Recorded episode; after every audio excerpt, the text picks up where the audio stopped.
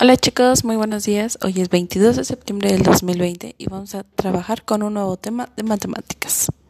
Este tema se llama paralelas, secantes y perpendiculares en el plano. Sí, exactamente, son líneas. Este tipo de líneas son un poco este, parecidas, pero las vamos a estar trabajando una por una, ¿sale? Dos rectas son paralelas si nunca se cruzan, es decir, que mantienen la misma distancia entre ellas aún cuando se prolonguen. Pongamos un ejemplo en este tipo de líneas. Pongan sus dos brazos este, como si fueran a juntar los codos, pero no los juntan, se quedan ahí. Exacto. Así es como se ven, así es como se sienten las líneas paralelas. Son dos líneas que nunca se juntan, siempre se mantienen sí, ya sea acostadas, paradas, este, eh, verticales, eh, perpendiculares, diagonales, eh, la forma en la que se encuentren, siempre van a ser dos líneas que nunca se unen. Ahora, el tipo número dos se llama secantes. Este tipo de líneas sí se cruzan en un punto cuando se prolongan. Quiere decir que en cualquier punto pongan sus manos este, en forma de de cruz o como si fuera una X o como si se fueran a tapar para que no les pegara algo una sobre la otra. Así es como se ve una línea secante, así es como se siente una línea secante. Son en forma de cruz o como si se cruzaran en un determinado momento. Ahora, dos rectas secantes son perpendiculares si al cruzarse forman ángulos de 90 grados. A lo mejor ustedes no han trabajado los ángulos, pero conocen un poquitito este, que han escuchado sobre este tema. Y los ángulos de 90 grados es cuando están en forma recta en forma recta.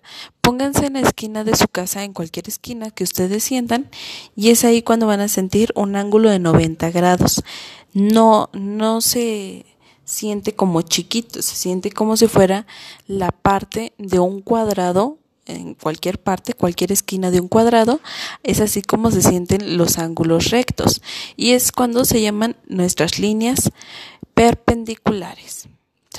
Bueno, estamos trabajando tres tipos. Las paralelas, que son dos líneas que nunca se juntan, pero siempre están este, eh, una cerca de la otra las líneas secantes, que son cuando sí se cruzan y forman este, una X, y las rectas secantes son perpendiculares cuando se forman ángulos de 90 grados. Quiere decir como si se formara la esquina de un cuadrado o la esquina de nuestra casa o este, cualquier espacio donde se encuentre este tipo de ángulos. Ahora, en su cuadernillo de trabajo van a realizar la actividad número 6 y esta dice que marquen con una cruz las rectas secantes. Las rectas secantes, recuérdenlas, son las líneas que están dos líneas juntas pero que nunca se unen. ¿Sale? Vienen varios ejemplos, a lo mejor este van a necesitar que se los describan un poquito más, por ejemplo a ti Mario, pero no es difícil la actividad, ¿sale? Y es lo único que vamos a realizar por el día de hoy. Ah, no, disculpen.